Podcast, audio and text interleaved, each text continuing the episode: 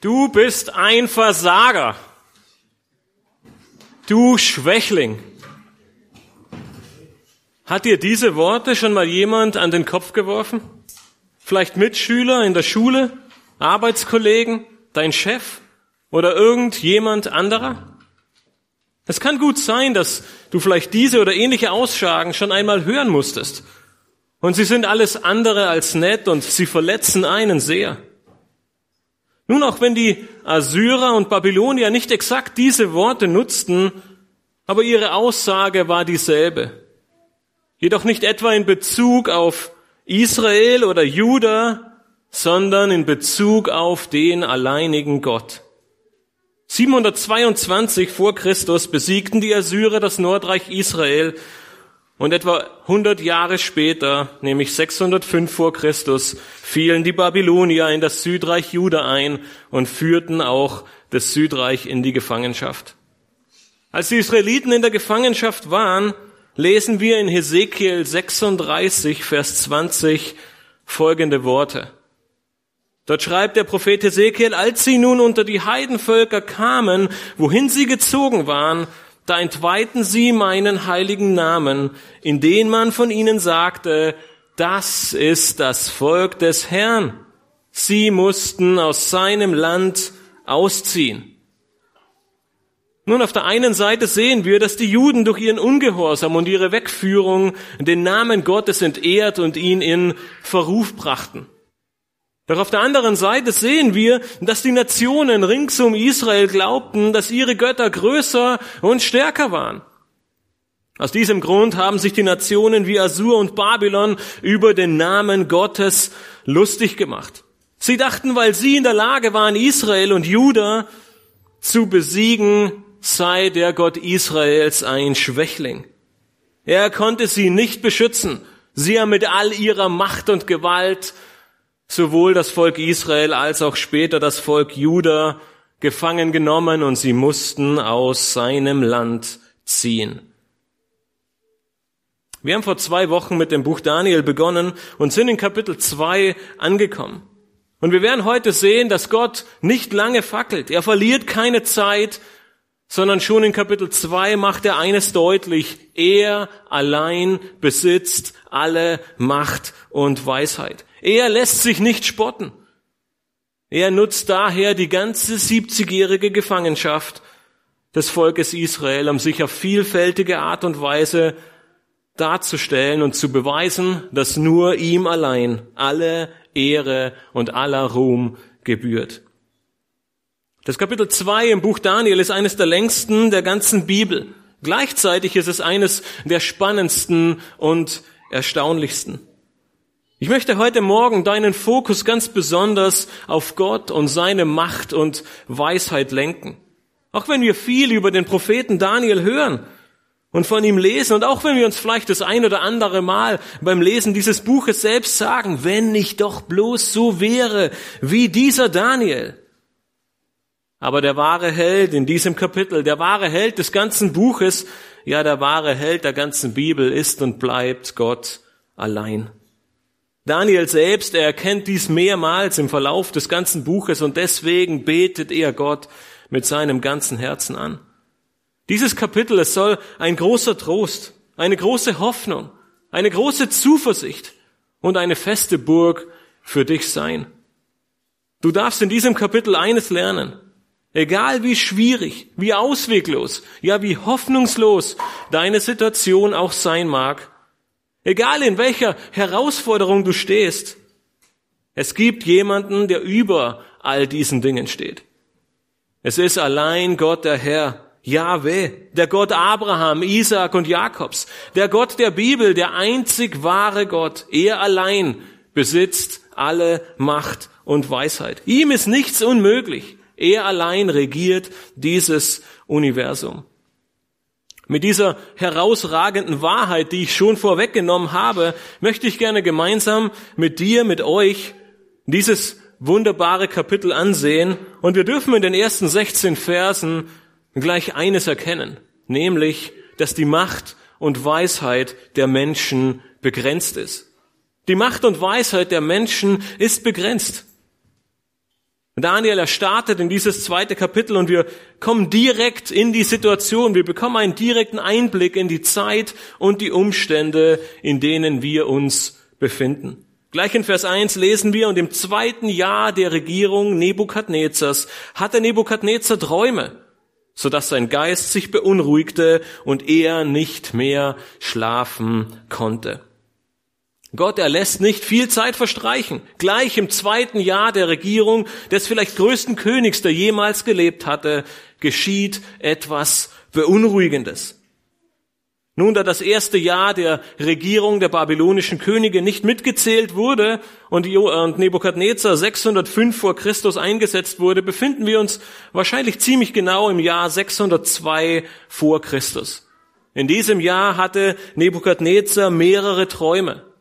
Und Träume spielten damals eine große Rolle, denn man ging davon aus, dass diese Träume eine Botschaft der Götter war. Und diese Träume, beziehungsweise dieser eine spezielle Traum, von dem wir gleich hören werden, erscheint nun etwas ganz Besonderes gewesen zu sein. Nebukadnezar war überzeugt davon, dass er eine wichtige, aber auch eine beängstigende Botschaft enthalten würde. Und aus diesem Grund lesen wir in Vers 2 und 3, dass der König genau das tat, was jeder König zu der damaligen Zeit tun würde. Der König befahl, man solle die Traumdeuter und die Wahrsager, die Zauberer und die Chaldäer zusammenrufen, damit sie dem König seine Träume verkündeten. So kamen sie und traten vor den König. Da sprach der König zu ihnen, ich habe einen Traum gehabt und mein Geist ist beunruhigt, bis ich diesen Traum verstehe. Nun, die Religion der Babylonier, das müssen wir wissen, sie bestand in einem Polytheismus. Das heißt, sie beteten eine Vielzahl von unterschiedlichen Göttern an. Und diese Aufgabe der Traumdeuter, der Wahrsager und der Magier war es nun, diese Götter anzurufen, sie zu beschwören und in diesem Fall die Bedeutung des Traumes des Königs zu erfragen. Nun, der Ausdruck Chaldea, den wir in Vers 2 finden, er wird im normalerweise als eine allgemeine Bezeichnung für das babylonische Volk benutzt. Im Buch Daniel wird dieses Wort aber auch in einem weiteren Sinn verwendet, und zwar für eine spezielle Klasse von Priestern, Astrologen oder Weisen. Und damit können wir hier in Vers 2 annehmen, dass Nebukadnezar nicht das ganze Volk der Chaldäer zusammengerufen hat, sondern diese Gruppe, diese, diese Elite von Personen, die ihm nun diesen Traum deuten lassen oder deuten lassen sollten. Und sie werden, diese Chaldäer, diese besondere Elite, sie wird nun im Laufe dieses ganzen Kapitels oder zumindest des ersten Teils der Wortführer. Sie ergreifen das Wort und wir sehen gleich in Vers 4, in Vers 4, dass sie als Sprachrohr dienen. In Vers 4 steht geschrieben, hierauf gaben die Chaldäer dem König auf Aramäisch zur Antwort, O König, mögest du ewig leben. Erzähle deinen Knechten den Traum, so wollen wir die Deutung verkünden. Nun, wie Matthias uns vor zwei Wochen schon sagte, beginnt hier nun mit Vers 4 dieser große Abschnitt in aramäischer Sprache. Von hier an bis zum Ende von Kapitel 7 schrieb Daniel sein Buch in aramäischer Sprache. Der Rest, Kapitel 1 und der Beginn von 2 plus Kapitel 8 bis zum Ende, wurde dann in Hebräisch verfasst. Aramäisch, es war die damalige Amtssprache, die vor allem für den Abschluss von Geschäften oder in diplomatischen Beziehungen und Verhandlungen benutzt wurde. Der Grund, warum dieser ganze Abschnitt in Aramäisch geschrieben wurde, ist mit ziemlicher Sicherheit der, dass es in diesen Kapiteln, in diesem ganzen Abschnitt vor allem und insbesondere um die Nationen ringsherum geht. In der Antwort der Chaldea in Vers 4, wenn wir da zurückkehren, finden wir nun die typische Vorgehensweise der damaligen Zeit. Der Könige hatte einen Traum, die Traumdeuter, Astrologen und, und Zauberer wurden zusammengerufen und ihnen wurde der Traum erzählt, um darauf die Bedeutung wiederzugeben. Wir sehen diese Vorgehensweise, wenn ihr euch an das erste Buch Mose zurückerinnert, schon bei Josef in Ägypten. Die beiden Gefangenen oder der Pharao selbst, sie hatten einen Traum, sie teilten ihm Josef mit und er legte ihnen den Traum aus. Doch diesmal ist alles anders. Die Antwort des Königs erschüttert seine Angestellten in Mark und Bein. Wir lesen in Vers 5 und 6, der König antwortete den Chaldäern aber, mein Entschluss steht unwiderruflich fest. Wenn ihr mir nicht den Traum samt seiner Deutung verkündet, so sollt ihr in Stücke zerhauen und eure Häuser, Häuser zu Misthaufen gemacht werden. Wenn ihr mir aber den Traum und seine Deutung verkündet, so sollt ihr von mir Geschenke und Gaben und große Ehre empfangen. Darum sagt mir den Traum und seine Deutung. Nun, wir haben keinen, keine Information, wie es in diesem Moment den Traumdeutern und Wahrsagern und Astrologen ging, aber ich bin mir sicher, in diesem Moment stockte ihnen der Atem. Ihr, Bru, ihr Blut gefror in ihren Adern. Wie um alles in der Welt soll das möglich sein? Wer kann einen Traum kennen und ihn auch noch deuten? Nun, wir könnten natürlich von der positiven Seite ausgehen und sagen, derjenige, der die Antwort hat, er wird mit Geschenken, Gaben und großer Ehre überschüttet werden. Ein ziemlich großer Anreiz, nicht wahr?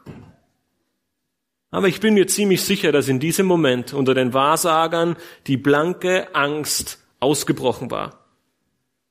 Ihnen war klar, niemand, aber auch wirklich niemand hat die Macht und Weisheit, dies zu tun. Nun, vielleicht war es nur ein Bluff, eine leere Drohung von Nebukadnezar, um ein bisschen mehr Ausdruck seiner Macht zu erweisen. Nun, wir haben nicht die Zeit, uns all die Stellen anzusehen, aber wenn wir sehen, wie Nebukadnezar bereits in seinen Jahren davor, vor allem mit König Zedekia in 2. Könige 25 oder mit den jüdischen Rebellen in Jeremia 29 umgegangen ist, dann können wir sehr schnell feststellen, es war mit ziemlicher Sicherheit keine leere Drohung. Viele Menschen wurden durch Nebukadnezar abgemetzelt. König Zedekia wurden die Augen ausgestochen. Das heißt, die Wahrsager wussten, mit ziemlicher Sicherheit wird es keine leere Drohung sein. Deshalb gab es nur eine einzige Chance. Sie mussten auf Zeit spielen. Und deshalb der Vers 7. Da antwortete sie zum zweiten Mal und sprachen, der König möge seinen Knechten den Traum erzählen. So wollen wir die Deutung verkünden. Nun, die Wahrsager, sie versuchen den König auf liebevolle Art und Weise noch einmal zu überreden, doch die herkömmliche Art und Weise zu versuchen, den Traum zu erzählen, um dann die Götter nach der Bedeutung zu befragen. Doch der König, er bleibt bei seiner Aussage. Wir lesen über Nebukadnezar in Vers 8 und 9, da antwortete der König und sprach, ich weiß nun sicher, dass ihr Zeit gewinnen wollt, weil ihr seht, dass mein Entschluss unwiderruflich feststeht. Wenn mir, wenn ihr mir den Traum nicht mitteilt, so bleibt euch nur ein Urteil, denn ihr habt euch vorgenommen, lügenhafte und trügerische Worte von mir zu reden, bis sich die Zeiten ändern. Darum sagt mir den Traum, damit ich weiß, dass ihr mir auch die Deutung verkünden könnt. Nicht gut. Er hat sie durchschaut. Er wusste, dass sie nur auf Zeit spielen. Doch er blieb dabei.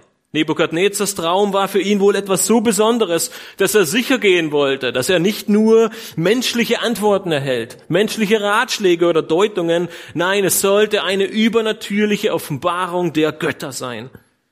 Und wenn sie dazu nicht in der Lage waren, dann sind es lügenhafte und trügerische Reden. Am Ende sind sie nichts anderes als Scharlatane. Deswegen war Nebukadnezar bereit, alle zu töten und ihre Häuser zu Misthaufen zu machen. Nun, die beiden Antworten der Chaldäer, sie zeigen ihre Machtlosigkeit besonders gut auf. Ihre Weisheit und Macht, sie ist begrenzt. Egal welchen Ruhm ihnen der König auch versprechen würde, sie waren dazu nicht in der Lage. Und so starten sie in Vers 10 und 11 einen letzten Versuch. Die Chaldäer antworteten vor dem König und sprachen, es gibt keinen Menschen auf Erden, der verkünden könnte, was der König befiehlt. Deshalb hat auch nie irgendein großer, großer und mächtiger König so etwas von irgendeinem Traumdeuter, Wahrsager oder Chaldäer verlangt. Denn die Sache, die der König verlangt, ist schwer.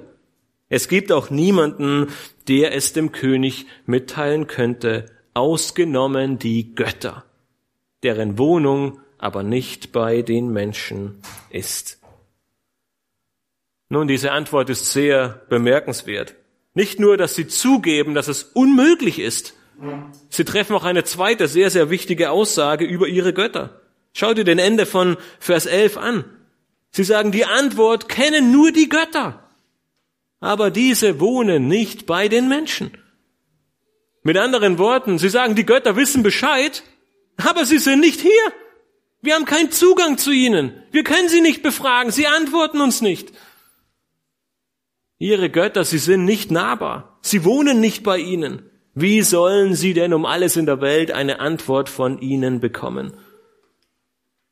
Und nun weiß der König mit ziemlicher Sicherheit Bescheid und umso aufgebrachter und wütender ist seine Antwort in den Versen 12 und 13. Hierüber wurde der König aufgebracht und sehr zornig, und er befahl, alle Weisen von Babel umzubringen, und der Befehl ging aus, und die Weisen von Babel sollten getötet werden, und man suchte auch Daniel samt seinen Gefährten, um sie zu töten. Nebukadnezar, er hatte die Nase voll. Er setzte seine Drohung tatsächlich in die Tat um und war bereit, die ganze Elite des Volkes, alle Berater, Traumdeuter, Wahrsager, Zauberer, Sie alle sollten getötet werden, auch Daniel und seine Freunde. Nun, aus diesem Text geht nicht ganz klar hervor, ob Daniel und seine Freunde noch in der Ausbildung waren oder nicht. Beides wäre möglich, wenn Daniel 2, Vers 1 die hebräische äh, Zählung benutzt, dann wäre es tatsächlich das zweite Jahr des Königs und mit ziemlicher Sicherheit wäre Daniel noch in der Ausbildung. Wenn es aber die äh, babylonische Zählweise benutzt, wo das erste Jahr weggelassen wird, dann befinden wir uns bereits im dritten Jahr und Daniel und seine Freunde könnten die Ausbildung auch schon beendet haben. Am Ende ist es aber relativ egal, ob Daniel und seine Freunde schon zu der Gruppe der Wahrsager, Berater und Deuter gehörten oder nicht, ob Nebukadnezar bereit war, selbst die Azubis und alle auszubildenden Diener zu töten oder nicht, alle sollten ermordet werden. Er war von der Unfähigkeit und beschränkten Macht und Weisheit zu angewidert, dass er den Obersten der Scharfrichter nun den Befehl zur Exekution erteilte. Und so lesen wir in den letzten drei Versen dieses ersten Abschnitts, wie Daniel zum ersten Mal in dieser Geschichte die Bühne betritt. Wir lesen ab Vers 14, da erwiderte Daniel dem Arioch, dem Obersten der Schrift, der Scharfrichter des Königs, der ausgezogen war, um die Weisen zu töten, mit klugen und verständigen Worten. Er begann und sprach zu Arioch, dem Bevollmächtigten des Königs, warum ist dieser strenge Befehl vom König ausgegangen? Da erklärte Arioch die Sache dem Daniel. Daniel aber ging hinein und bat den König, ihm eine Frist zu gewähren, damit er dem König die Deutung verkünden könne. Daniel antwortete weise, unverständig.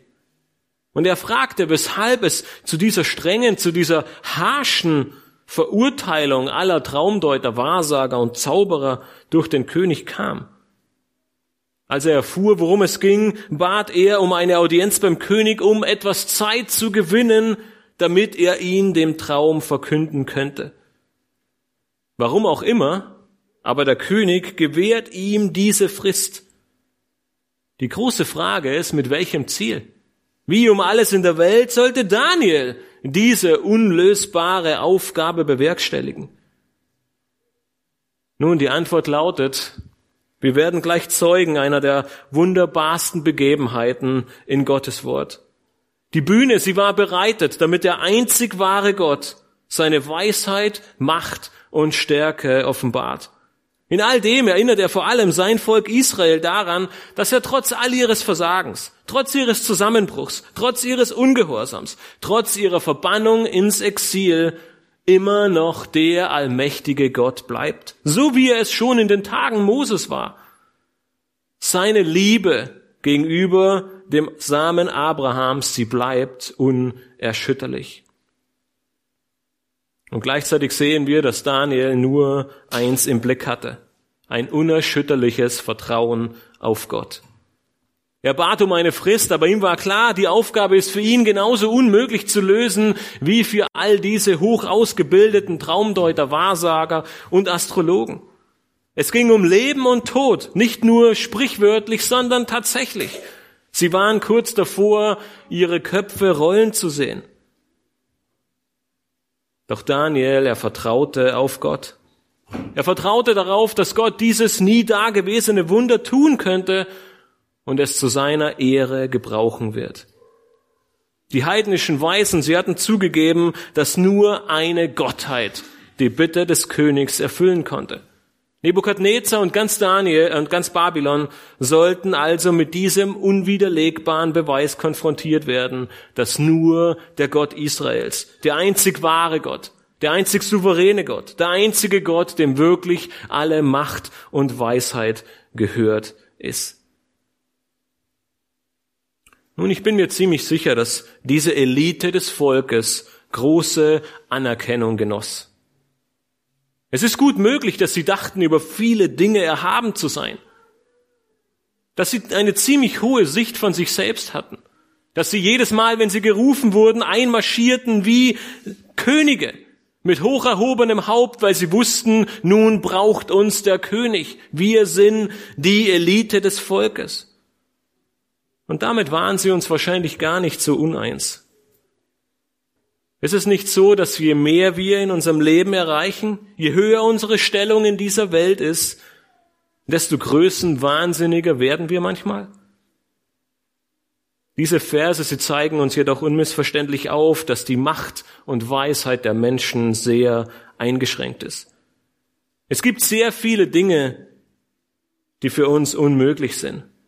Und je eher wir das begreifen und uns demütigen, desto besser ist es für uns. Denn auch als Gläubige sind wir davon nicht gefeit. Und am meisten, und das werden uns die nächsten Verse zeigen, zeigt sich unsere Hochmütigkeit und unsere Erhabenheit und unsere hohe Sicht von uns selbst in unserem Gebetsleben. Je weniger du betest, desto mehr bist du davon überzeugt, dass du die Macht und Weisheit besitzt, alle Probleme deines Lebens und dieser Welt zu lösen dass du Gott nicht oder nur in ganz speziellen Situationen deines Lebens brauchst. Ob du es glaubst oder nicht, aber unsere Haltung gegenüber dem Gebet spiegelt genau das wider.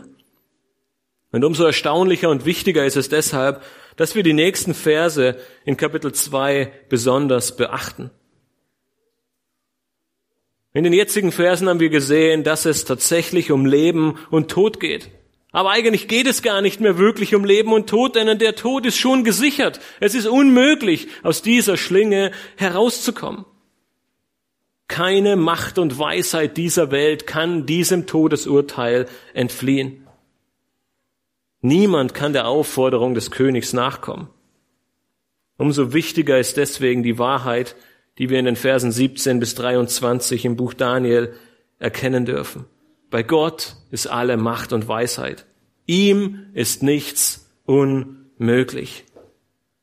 Gott ist nichts unmöglich.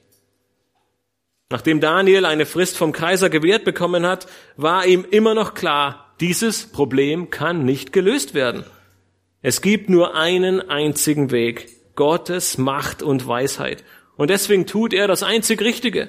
Wir lesen in Vers 17 und 18, darauf zog sich Daniel in sein Haus zurück und teilte die Sache seinen Gefährten mit, Hanania, Michael und Asaja, damit sie von dem Gott des Himmels Erbarmen erflehen möchten wegen dieses Geheimnisses, damit nicht Daniel und seine Gefährten samt den übrigen Weisen von Babel umkämen.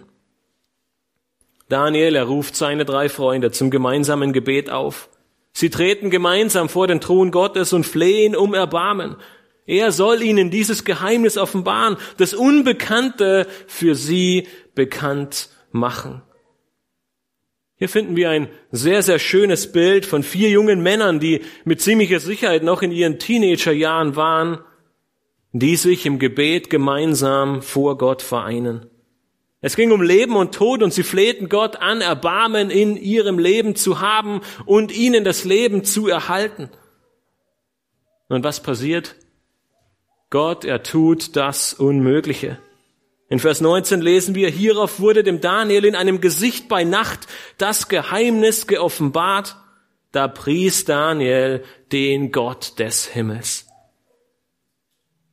Gott offenbart Daniel den Traum Nebukadnezars tatsächlich in einem Gesicht bei Nacht. Er hat die Macht und Weisheit, das Geheimnis, das Unbekannte bekannt zu machen.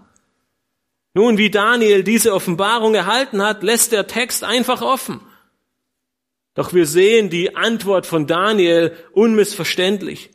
Ihm ist sofort klar, nicht seine Weisheit, nicht sein Nachdenken darüber, nicht seine Gedanken, seine Macht und seine Intelligenz, sondern allein Gottes Macht und Weisheit hat ihm dieses Geheimnis offenbart. Und deswegen gebührt ihm allein alle Ehre, Lob und Preis für den Gott des Himmels. Und dieser Lobpreis, diese Ehre wird besonders in den Versen 20 bis 23 deutlich. Einer der herausragendsten Verse, würde ich sagen, die wir im ganzen Alten Testament finden, auch wenn das immer ein bisschen schwierig ist, so eine Aussage zu treffen. Und trotzdem sehen wir in Daniel 2 ab Vers 20, wie Daniel beginnt und sprach, gepriesen sei der Name Gottes von Ewigkeit zu Ewigkeit.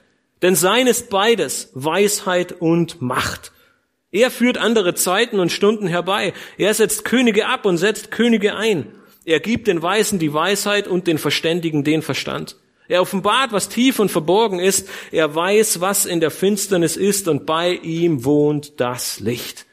Dir, dem Gott meiner Väter, sage ich Lob und Dank, dass du mir Weisheit und Kraft verliehen und mich jetzt wissen lassen hast, was wir von dir erbeten haben denn die Sache des Königs hast du uns wissen lassen. Gepriesen oder gelobt sei der Name Gottes. Ihm allein gebührt aller Lob und Ruhm. Warum? Denn bei ihm ist alle Macht und Weisheit. Er allein ist uneingeschränkt mächtig. Er allein ist uneingeschränkt weise. Deswegen fährt Daniel ab Vers 21 darin fort, worin diese Allmacht und diese Weisheit Gottes besteht. Es wird deutlich, dass seine Macht durch seine vollständige Kontrolle über alle Ereignisse dieser Geschichte dargestellt wird. Daniel sagt, du veränderst die Zeiten. Mit anderen Worten, Gott bestimmt, wann immer in der Geschichte Ereignisse stattfinden sollen und wie lange jede Phase in der Geschichte andauern soll. Die Herrscher der Erde, sie bilden sich manchmal ein, sie hätten Macht. Durch ihre eigene Kraft hätten sie den Thron bestiegen. Daniel macht deutlich, dass es nur durch Gottes Entscheidung ist, der ihnen ihre vergängliche Autorität gibt. Er kann sie jederzeit von ihrem Thron absetzen und andere an ihre Stelle einsetzen. In wenigen Kapiteln wird sich der König Nebukadnezar sehr deutlich an diese Worte erinnern. Von jetzt auf gleich setzt der, setzt der Gott dieser Welt König Nebukadnezar vor die Tür. Er beraubt ihn seines Thrones und er kann nichts dagegen tun.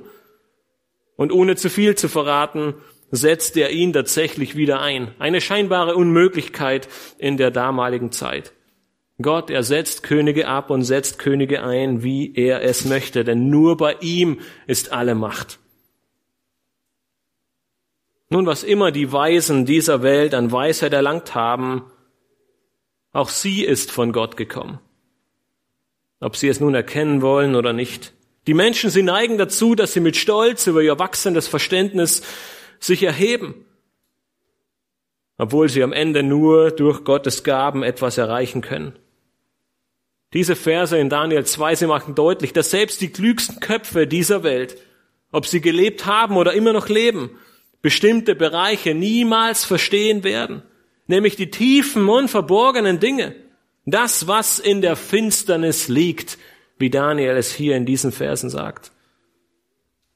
Die Verblüffung der heidnischen Weisen an Nebukadnezars Hof veranschaulicht dies. All ihr Wissen, all ihre Intelligenz, ihre beste Ausbildung, die man genießen konnte, alles, was sie gelernt und sich selbst beigebracht hatten, es konnte sie nicht vor dem drohenden Tod bewahren. Nur bei Gott ist die Wahrheit zu finden, denn bei ihm wohnt das Licht. In diesen Versen finden wir eines der schönsten Lobgebete der ganzen Bibel. Dieser kleine Psalm, wie ihn manche nennen, ist ein Musterbeispiel an Dankbarkeit. Daniel erdrückt mit allen Worten der Poesie aus, dass allein Gott alle Ehre gebührt, dass er ihn über alle Maßen lobt und preist, weil nur bei ihm Macht und Weisheit zu finden ist. In Vers 23 dürfen wir zu Themen etwas sehr, sehr Wichtiges für unser Leben lernen. Daniel zeigt hier einen sehr, sehr tiefen Glauben auf. Er nimmt mit völliger Sicherheit im Voraus an, dass das Wissen, das er nun von Gott erhalten hat, absolut korrekt ist. Noch bevor Nebukadnezar es überhaupt bestätigt hatte. Das zeigt von wahrem Glauben. Er sagt, Herr, ich danke dir für diese Eingebung, ohne zu wissen, ob es überhaupt stimmt. Als Gläubige haben wir leider nicht immer diesen Glauben. Wir müssen erst abwarten, ob es auch wirklich stimmt und dann, dann, dann danken wir wirklich Gott. Aber Daniel, er, er preist den Herrn und er dankt im Voraus schon für diese Gebetserhörung. Wir sehen in diesen Versen auf der einen Seite für uns als eine sehr, sehr wichtige Anwendung die wichtige, den wichtigen Grundsatz der Schrift in Bezug auf unser Gebet. Wir sollen nicht müde werden zu beten. Denn wir dürfen gewiss sein, dass Gott uns hört, dass er unsere Hilferufe beantwortet. Gott offenbarte Daniel die Antwort nicht einfach so, sondern Daniel errang im Gebet mit seinen Freunden. Er, ihm war völlig klar, dass er in einer völligen Abhängigkeit gegenüber Gott stand. Wir dürfen auch erkennen, wie wichtig das gemeinsame Gebet ist. Nun, nicht, dass es jedes Mal sofort erhört wird, nicht, dass es mehr wirkt, wenn wir zwangsläufig als Gemeinde beten. Und trotzdem sehen wir, wie großartig und wichtig dieser Aufruf ist, im ganzen Alten wie im Neuen Testament, dass wir einander helfen, dass wir füreinander sorgen, dass wir gemeinsam vor den Thron Gottes treten als ganze Gemeinde. Am Ende vergaß Daniel nicht, Gott für das erhörte Gebet zu danken. Auch das vergessen wir manchmal. Wir beten, das Gebet wird erhört, aber häufig freuen wir uns so sehr über die Gebetserhörung, dass wir vergessen zu danken. Die wichtigste Lektion liegt am Ende jedoch darin, dass du tatsächlich glaubst, worum du bittest. Jakobus, er schreibt in Jakobus 1, Vers 6 in Bezug auf das Gebet und unsere Bitten, wir sollen aber im Glauben bitten und nicht zweifeln. Denn wer zweifelt, der gleicht einer Meereswoge, die vom Wind getrieben und hin und her geworfen wird. Das ist unsere große Aufforderung. Glauben wir wirklich, dass Gott alle Macht und Weisheit hat? Und treten wir so vor ihm in unserem Gebet mit der absoluten Gewissheit, dass bei Gott nichts unmöglich ist? Es ging um Leben und Tod, aber Daniel, er vertraute Gott. Und Gott erhörte sein vertrauensvolles Gebet. Und er dankte ihm für seine Hilfe, bevor er überhaupt hörte, dass der König es bestätigte. Liebe Geschwister, das ist eine großartige, eine großartige Erinnerung daran, dass unser Gebetsleben genauso aussehen soll. Dass wir zu Gott flehen, dass wir um Erbarmen und Hilfe bitten, aber dass wir ihm gleichzeitig in völliger Hingabe vertrauen und wissen, dass er gerecht und richtig darauf antworten wird. Und dafür können wir ihm danken, weil bei ihm ist alle Macht und Weisheit. Bei ihm ist nichts unmöglich. Und mit dieser Hoffnung und mit diesem Vertrauen machte sich Daniel nun auf um König Nebukadnezar einen Besuch abzustatten. Er tritt vor ihn und in den Versen 24 bis 35 wird deutlich, dass Gott nun seine uneingeschränkte Macht und Weisheit zeigt. Gott zeigt uns in diesem Abschnitt seine uneingeschränkte Macht und Weisheit. Wir lesen in Vers 24 bis 26, darauf ging Daniel zu Arioch, den der König beauftragt hatte, die Weisen von Babel umzubringen. Er nahm ihn beiseite und sprach zu ihm, bringe die Weisen von Babel nicht um. Führe mich vor den König, so will ich ihm die Deutung verkünden. Darauf führte Ariol, Arioch den Daniel rasch vor den König und sprach zu ihm, ich habe unter den Weggeführten, von Juda einen Mann gefunden, der dem König die Deutung verkünden will. Der König antwortete und sprach zu Daniel, dessen Name Belsazar war, bist du imstande, mir den Traum, den ich gehabt habe, und seine Deutung mitzuteilen? Daniel, er kommt bei Arioch an und bittet ihn, die Weisen nicht zu töten. Er will den König den Traum deuten. Nun, Arioch scheint zum einen Daniel zu vertrauen, aber zum anderen will er scheinbar ein kleines Stück von dem Kuchen der Ehre abbekommen. Denn seine Antwort an den König läutet, ich habe jemanden unter den weggeführten Judas gefunden. Ja, er deutet dann den Traum, aber ich war immerhin derjenige, der ihn gefunden hat. Naja, das entspricht wohl nicht ganz der Wahrheit, aber gut. Nebukadnezar, er lässt Daniel zu sich kommen und fragt ihn etwas ungläubig. Kannst du tatsächlich diesen Traum deuten? Er selbst scheint nicht sonderlich davon überzeugt zu sein. Sein Befehl war wahrscheinlich selbst für ihn unmöglich. Umso erstaunlicher ist die Antwort von Daniel in den Versen 27 und 28. Da antwortete Daniel dem König und sprach, das Geheimnis, nachdem der König fragt, können Weise, Wahrsager, Traumdeuter oder Zeichendeuter dem König nicht verkündigen. Aber es gibt einen Gott im Himmel, der Geheimnisse offenbart. Der hat den König Nebukadnezar wissen lassen, was am Ende der Tage geschehen soll. Mit deinem Traum und den Gesichten deines Hauptes auf deinem Lager verhielt es sich so. Daniel, er nutzt die Gelegenheit, Gottes einzigartige Macht zu bezeugen. Gott ist der Einzige, der offenbaren kann, was die falschen Götter der heidnischen Seher ihnen nicht sagen konnten, nämlich den Inhalt und die Bedeutung des Traumes. Nun ging es euch manchmal so, dass eine Gebetserhörung erhört wurde. Es ging um irgendeine spezielle Situation. Ihr musstet davon berichten und plötzlich wart ihr diejenigen, die es getan haben und nicht mehr Gott. Eure Gebetserhörung habt ihr zu eurem Vorteil benutzt. Ich weiß nicht, ob das passiert ist, aber die, die, die Chance und die, die Gefahr ist immer da zu sagen, oh, jetzt kann ich den Traum deuten. Und Daniel hätte genau das Gleiche tun können. Er hätte hingehen können und sagen können, ich hab die Bedeutung des Traumes und den Traum.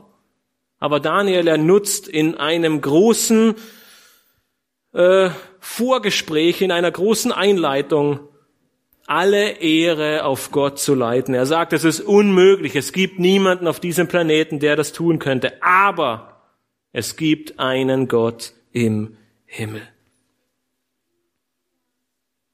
Noch bevor Daniel mit dem Traum beginnt, macht er deutlich, dass dieser Traum etwas Besonderes war. Gott gab den König in diesem Traum einem Abriss über die ganze Weltgeschichte, und zwar bis zum Ende der Tage.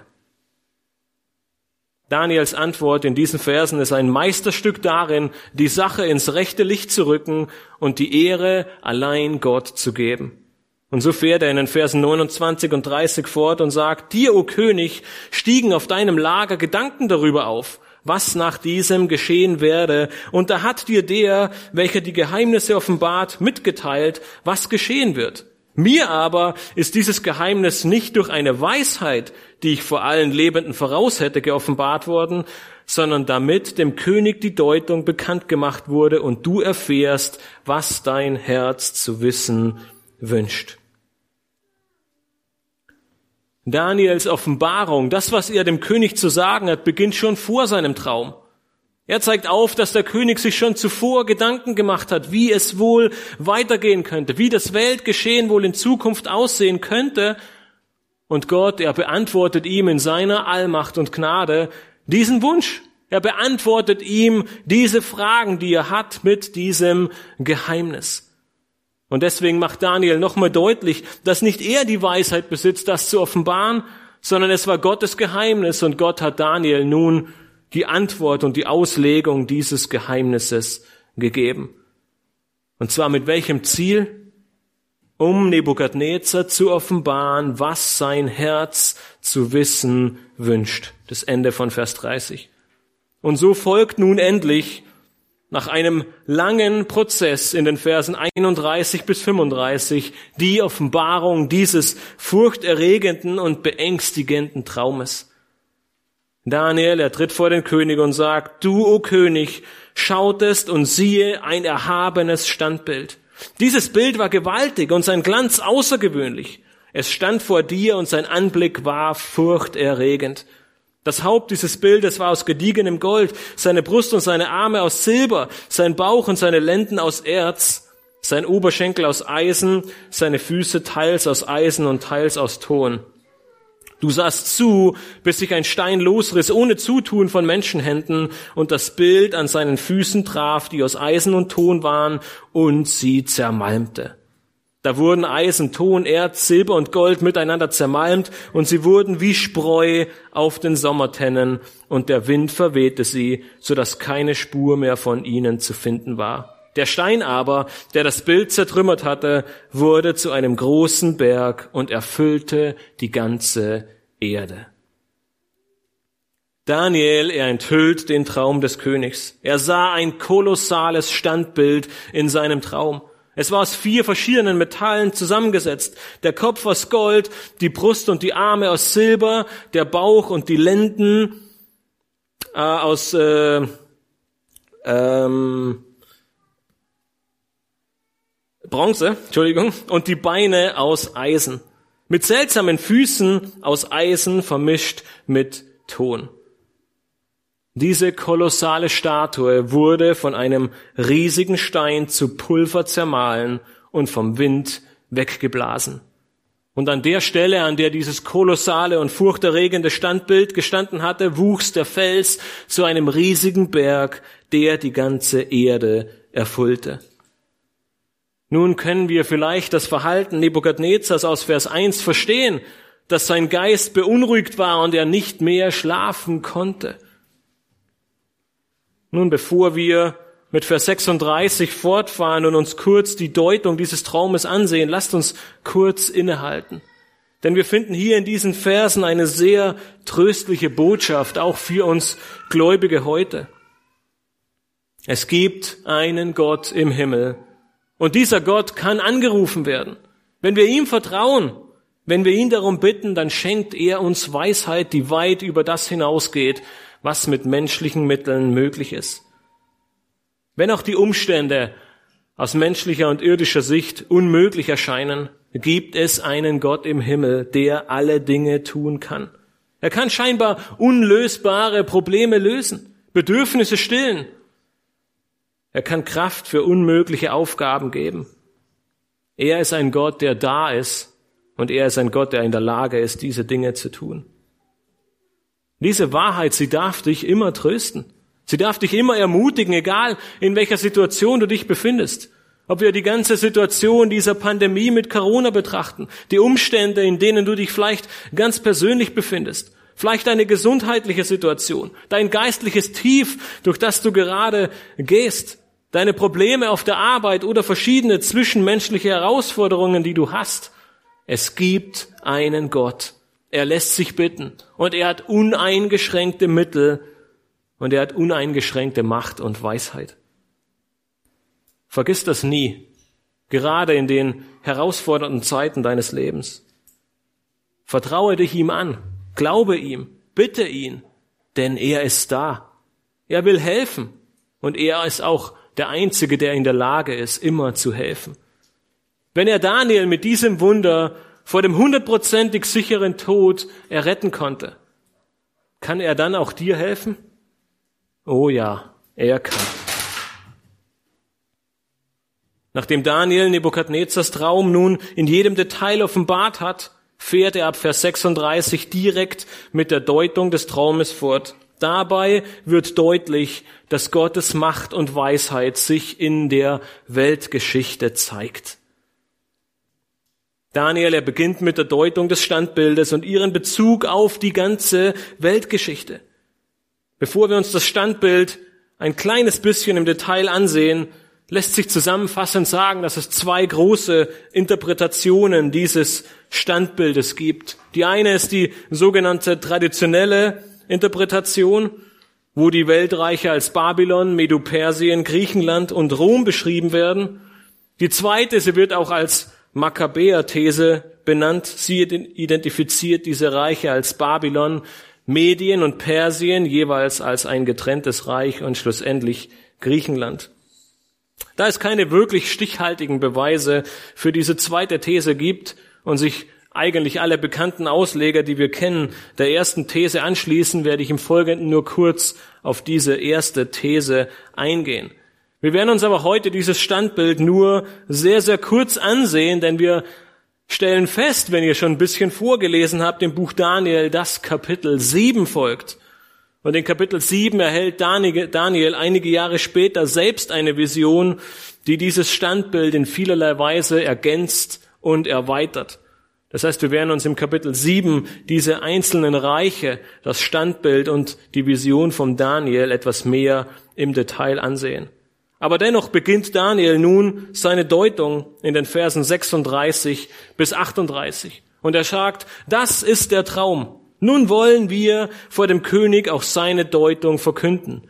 Du, o König, bist ein König der Könige dem der Gott des Himmels das Königtum, die Macht, die Stärke und die Ehre gegeben hat. Und überall, wo Menschenkinder wohnen, Tiere des Feldes und Vögel des Himmels, hat er sie in deine Hand gegeben und dich zum Herrscher über sie alle gemacht. Du bist das Haupt aus Gold. Daniel erkennt, er erkennt Nebukadnezar als den König der Könige. Er sagt, du bist der Größte über allen du bist das Haupt aus Gold. Aber gleichzeitig macht er sehr deutlich, dass er diese Königsherrschaft nicht aufgrund seiner Macht und Weisheit, nicht aufgrund seiner Stärke hat, sondern woher?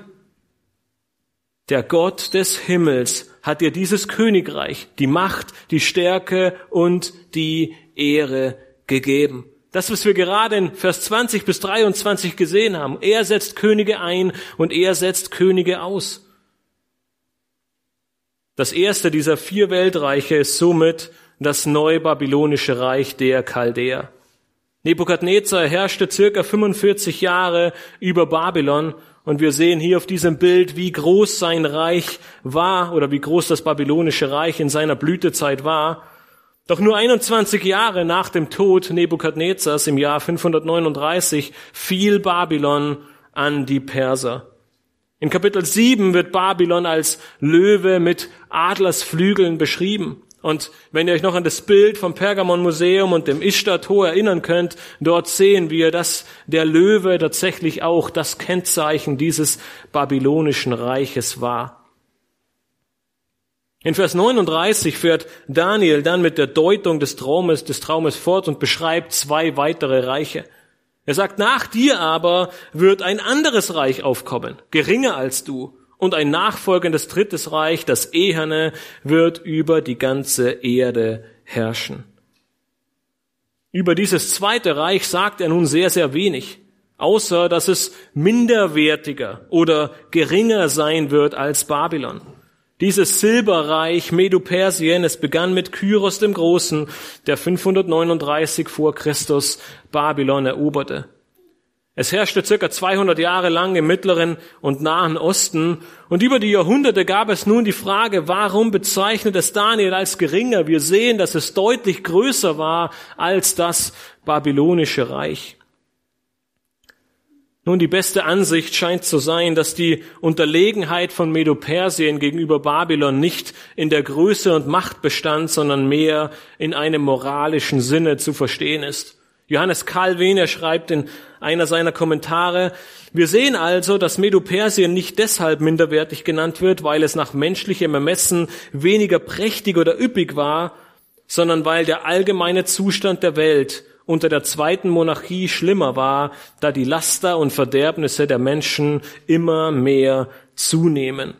Das ist wohl die Wahrheit, die wir sehen, dass von dem Kopf aus Gold bis zu den Füßen aus ähm, Eisen und Ton es immer minderwertiger wird, aber dass damit eher gemeint ist, dass die Sünde mehr und mehr zunimmt. Und äh, ich denke, wir sind heute ähm, Beobachter dieser Wahrheit und stellen fest, dass es nicht besser wird, dass wir uns mit den Weltreichen nicht in eine Utopie, in eine, in eine bessere Welt verwandelt haben, sondern dass es nur abwärts geht, bis am Ende der Höhepunkt der Sünde erreicht ist.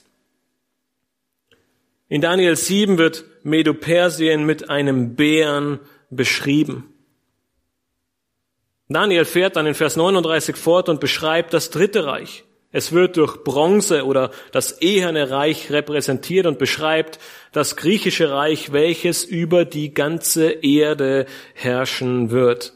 Es wurde durch Alexander den Großen gegründet, der 334 vor Christus seine Invasion in Persien begann und damit das Medo-Persische Reich ablöste. Sein Reich erstreckte sich von der Grenze Jugoslawiens bis jenseits des Industals in Indien.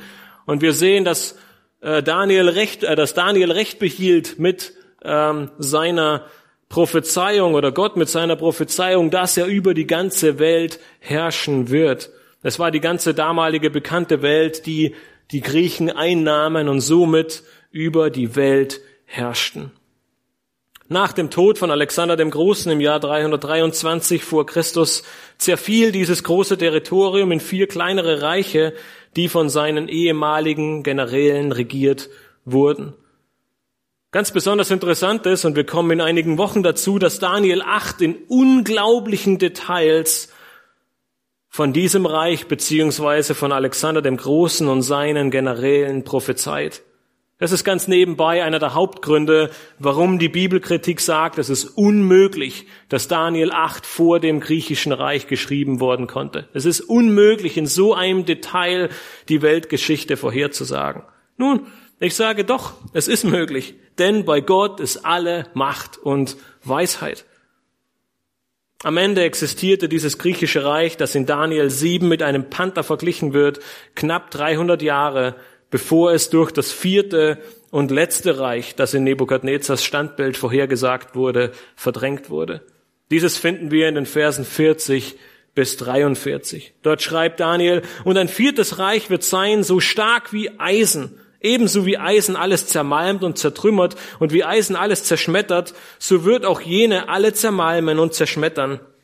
Dass du aber die Füße und Zehen teils aus Töpferton und teils aus Eisen bestehend gesehen hast, bedeutet, dass das Königreich gespalten sein wird. Aber es wird etwas von der Festigkeit des Eisens in ihm bleiben, gerade so, wie du das Eisen mit lehmigem Ton vermengt gesehen hast. Und wie die Zehen seiner Füße teils aus Eisen und teils aus Ton waren, so wird auch das Reich zum Teil stark und zum Teil zerbrechlich sein. Dass du aber Eisen mit Tonerde vermengt gesehen hast, bedeutet, dass sie sich zwar mit Menschensamen vermischen, aber doch nicht aneinander haften werden, wie sich ihr Eisen mit Ton nicht vermischt. Vers 40 beschreibt nun dieses vierte Reich, das durch die Beine aus Eisen symbolisiert wird. Nun, vom Standpunkt der Metalle war dieses Reich nun mit Abstand am wenigsten wert, viel weniger als Gold, Silber oder Bronze. Doch Eisen, es ist ein Zeichen für Zähigkeit und Rücksichtslosigkeit und genau das beschreibt dieses römische Reich am besten. Rom erreichte seine größte Ausdehnung von 98 bis 117 nach Christus unter Kaiser Trajans, der zumindest für eine kurze Zeit von Rumänien bis Assyrien wirklich einen Großteil der ganzen damaligen Welt besaß. In diesem Vers werden drei Begriffe verwendet, nämlich zertrümmern, zerschmettern und zermalmen.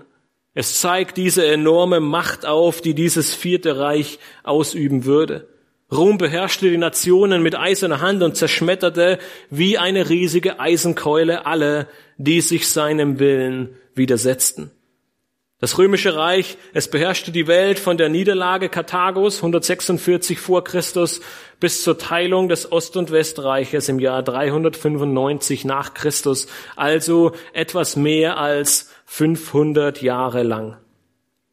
Nun, bis zu diesem Zeitpunkt sind sich die meisten Ausleger einig, dass ähm, diese Reihenfolge auch tatsächlich so in der Weltgeschichte eingetreten ist, dass es diese vier Weltreiche gab, ist keine Frage, ob man sie mit diesen vier Weltreichen vergleicht, ist weitestgehend gesichert. Die große Frage ist, was sind die Füße und Zehen teils aus Eisen und teils aus Ton? Welche die einen sagen, es ist nur eine weitere Erklärung für das alte Rom, sagen andere, es ist eine Vorschattung, eine Prophetie auf ein zukünftiges Reich, das zur Endzeit entstehen wird.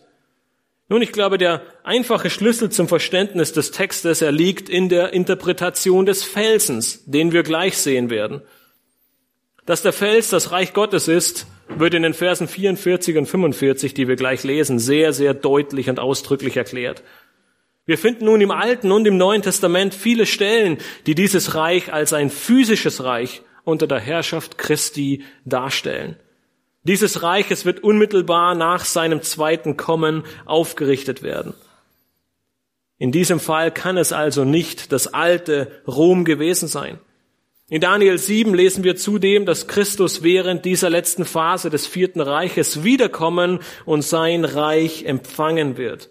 Das heißt, ihr seht schon, wie eng Daniel 2 und Daniel 7 miteinander verwoben sind. Und deshalb werden wir uns viele dieser Details in einigen Wochen in Daniel 7 etwas näher ansehen.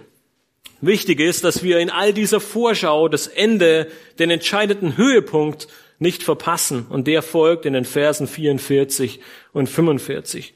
Da schreibt Daniel, aber in den Tagen jener Könige wird der Gott des Himmels ein Königreich aufrichten, das in Ewigkeit nicht untergehen wird. Und sein Reich wird keinem anderen Volk überlassen werden. Es wird all jene Königreiche zermalmen und ihnen ein Ende machen. Es selbst aber wird in Ewigkeit bestehen. Ganz so, wie du es gesehen hast, dass sich von dem Berg ein Stein ohne Zutun von Menschenhänden losriss und das Eisen, das Erz, den Ton, das Silber und das Gold zermalmte. Dieser große Gott hat den König wissen lassen, was nach diesem geschehen soll, und der Traum ist zuverlässig und seine Deutung steht fest. Der Fels, der sich ohne menschliches Zutun von dem Berg losriss. Der Fels, der zum fünften Königreich wird, er schlägt gegen die brüchigen Füße dieses großen Bildes und zermalmt es. Im Gegensatz zu der begrenzten Anzahl von Jahrhunderten, die diese vier menschlichen Weltreiche andauerten, ist dieses fünfte, das Reich Gottes, dazu bestimmt, ewig zu bestehen. Ein Reich, das niemals zerstört werden wird. Deshalb und einzig und allein deshalb, weil Gott alle Macht und Weisheit besitzt. Daniel erschließt seine Traumdeutung, indem er Nebukadnezar versichert, dass sie zuverlässig ist und dass seine Deutung feststeht. So wie Nebukadnezar vorher sagte, mein Entschluss steht fest. Wenn ihr mir den Traum nicht sagt, werdet ihr getötet. Genauso sagt Gott, mein Entschluss steht fest. Dies werden die Königreiche sein und am Ende baue ich mein ewiges Reich auf. Was für tröstliche Worte finden wir hier. In dieser gegenwärtigen Welt der Ungerechtigkeit, der Kriege, des Verbrechens. Es ist so beruhigend zu wissen, dass Jesus Christus eines Tages kommen wird. Und wenn er kommt, dann werden alle Übel ein Ende haben. Es kommt in der Tat ein Tag, an dem die Erde erfüllt sein wird von der Erkenntnis der Herrlichkeit des Herrn, so wie es Habakuk 2 vorausgesagt hat. Dann wird die Herrschaft der Gerechtigkeit des Messias bis an die Enden der Erde reichen. Was auch kommen mag, wie schwer die Zeiten auch noch werden, egal wie ungerecht die jetzige Welt ist.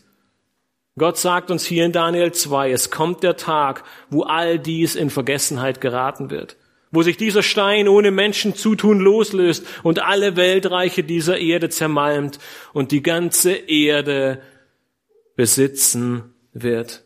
Wenn Jesus Christus wiederkommt, wird er sein Reich aufrichten durch seine Macht und Weisheit. Ein Reich der Gerechtigkeit. Die große Frage ist, hast du diese Hoffnung? Lebst du mit dieser Hoffnung zu wissen, dass all dies wahr ist? Nun, du sollst und du darfst sie haben, denn sie schenkt dir Ruhe und Frieden, sie gibt dir Hoffnung und Halt. Es gibt nur einen, der alle Macht und Weisheit hat. Es ist der einzig wahre Gott, der Gott, den wir in der Bibel finden. Und wir können und wir durften, wenn wir all die Geschichtsbücher lesen, seine Macht und Weisheit in der ganzen Weltgeschichte erkennen. Dieses wunderbare Kapitel, es schließt mit Worten der Bewunderung und der Ehre. Der vielleicht größte und mächtigste König, der jemals gelebt hat, er erkennt dass uns Gottes Macht und Weisheit zur Anbetung führt. Nebukadnezar ist völlig überwältigt von dem, was Daniel ihn in den letzten paar Minuten wahrscheinlich nur gesagt hat. Wir lesen in Vers 46 und 47, da fiel der König Nebukadnezar auf sein Angesicht und verneigte sich tief vor Daniel und befahl ihm Speisopfer und Räucherwerk darzubringen. Der König ergriff dann das Wort und sprach zu Daniel, wahrhaftig, euer Gott ist der Gott der Götter und der Herr der Könige und ein Offenbarer der Geheimnisse, dass du dieses Geheimnis offenbaren konntest. Hatten nicht vor kurzem Nebukadnezars eigene Sterndeuter ihm erklärt, dass ein solches Wissen nur die Götter selbst haben könnten? Nebukadnezar, er unterwirft sich nun dem Gott Daniels, indem er sich vor ihm verneigte. Er bringt ihm Weihrauch dar, als wäre er selbst eine Gottheit. Was für eine bemerkenswerte Szene.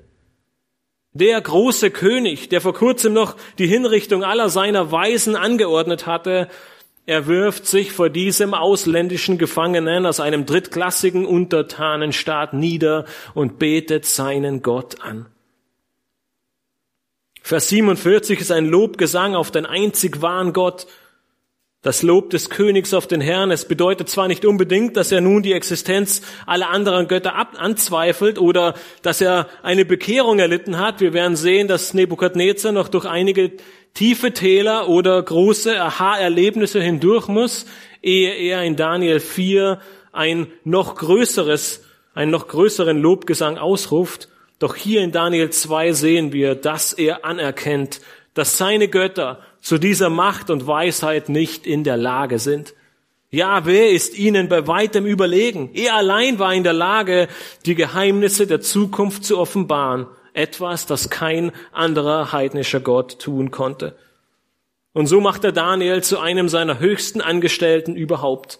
Das Kapitel endet in den Versen 48 und 49 mit den Worten, darauf machte der König den Daniel groß und gab ihm sehr viele Geschenke und setzte ihn zum Herrscher über die ganze Provinz Babel und zum Oberhaupt über alle Weisen von Babel. Daniel aber erbat sich vom König, dass er Sadrach, Mesach und Abednego über die Verwaltung der Provinz Babel einsetzte. Daniel aber blieb am Hof des Königs. Daniel, er hat sich als wahrer Prophet erwiesen, als ein Prophet, der tatsächlich Zugang zu dem allmächtigen Gott hat. Die einzig logische Erklärung, der einzig logische Schritt ist, Nebukadnezar gibt ihm die Verantwortung für alle Wahrsager, für alle Traumdeuter, für alle Astrologen, für alle Elite des Volkes, weil er der Größte ist. So wurde er offiziell zum Herrscher über die ganze Provinz Babel eingesetzt. Normalerweise war diese Position einem chaldäischen Adeligen vorbehalten, einem Mitglied des Königshauses. Dass ein Jude aus der Gefangenschaft so geehrt wurde, ist beispiellos und zeigt, wie beeindruckt Nebukadnezar von dem Gott Daniels war. Daniel, er zeigt seine Loyalität zu seinen drei Kameraden, dass er sie nicht vergisst, wo er jetzt diese hochrangige Position hat, sondern sagt, ich würde gerne Sadrach, Mesach und Abednego über die Verwaltung der Provinz Babel einsetzen und dafür bei dir am Königshof bleiben. Allem, was wir sehen, stimmt Nebukadnezar diesem Antrag zu. Und so wurde aus Daniel, dem weggeführten Teenager aus Jerusalem, ein junger Mann am Hofe des mächtigsten Königs der damaligen Zeit. Dieses ganze Kapitel, es quillt über von Gottes Größe, Macht, Weisheit, Herrlichkeit und Souveränität. Er ist erhaben über alle. Niemand kann ihm das Wasser reichen. Niemand ist in der Lage, ihm zu widerstehen oder ihm irgendetwas entgegenzusetzen. Er setzt Könige ein und setzt Könige aus. Er führt Zeiten herbei und tut, was immer ihm gefällt. Und so wird eines Tages der Moment kommen, an dem er sein gerechtes, heiliges und ewiges Reich aufbauen wird. Wenn du dies erkennst in deinem eigenen Leben, dann wirst du all deine Zweifel, all deine Ängste, all deine Sorgen Schritt für Schritt abgeben, denn es gibt keinen Grund zur Sorge. Nun nicht, dass alles immer einfach ist. Nicht, dass wir keine Probleme und keine Herausforderungen mehr haben. Aber wir dürfen in diesem Kapitel erkennen, dass Gott über den Dingen steht und dass er selbst einen sicher geglaubten, einem sicher geglaubten Todesurteil durch ein Wunder und sein Eingreifen es anders führen konnte. Du wirst und darfst am Ende wie der große König Nebukadnezar vor Gott niederknien und ihm anbeten. Er besitzt alle Macht und Weisheit. Er ist der allmächtige und souveräne Gott. Du kannst dich vollständig auf ihn verlassen. Er hält sein Wort, er steht über allen Dingen und das darf dir Ruhe und Frieden schenken. Er steht über den Mächtigen dieser Welt. Er ist erhabener als alles andere. Er steht über jeder Pandemie. Nichts und niemand kann ihn aufhalten. Er kommt eines Tages wieder und baut sein Reich auf. Zusammenfassend dürfen wir in diesem Kapitel drei, äh, in diesem Kapitel zwei drei wunderbare Wahrheiten erkennen. Das erste ist, dass Gott souverän über alle Könige, Herrscher und Angelegenheiten dieser Erde regiert. Zweitens sehen wir, dass Gott allwissend ist. Er weiß alle Dinge, selbst die Träume eines Königs. Er kennt jedes Detail der Zukunft und er kommt eines Tages wieder.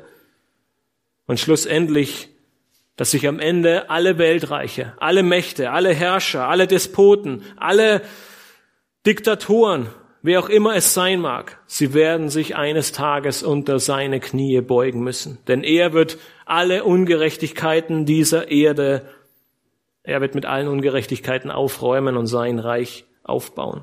Ich möchte gerne mit einem Zitat von James Montgomery Boyce schließen. Er sagt in Bezug auf diese Wahrheiten sehr, sehr treffende Worte. Er schreibt in seinem Kommentar, wenn Gott unser Leben nicht von den Handlungen von Königen und anderen in Machtpositionen bis hin zu den kleinsten Umständen kontrolliert, dann ist in unserem Leben tatsächlich alles ungewiss. Wir sind Opfer der Umstände und was auch immer geschieht, es wird geschehen.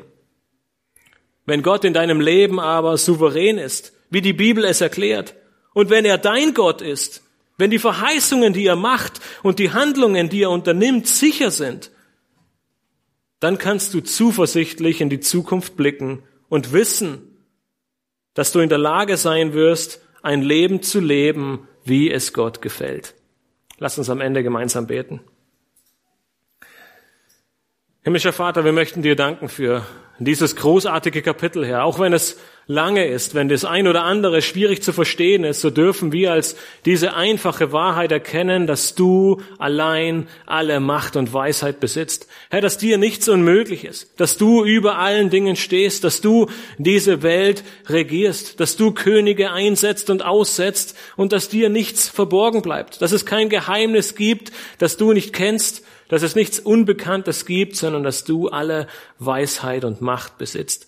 Herr, und so können wir nicht anders, um vor dich zu treten und dich anzubeten, auf die Knie zu gehen und dich, den allein einzig wahren Gott, anzubeten und dir allen Lob und Ehre zu geben und Schritt für Schritt diese Wahrheiten in unser Leben fließen zu lassen, um Ruhe und Frieden und Hoffnung und Freude zu finden. Selbst in einer Welt, die sich mehr und mehr von dir entfernt, einer Welt, die dich nicht kennen will, die ihren Sünden und ihren Begierden nachgeht.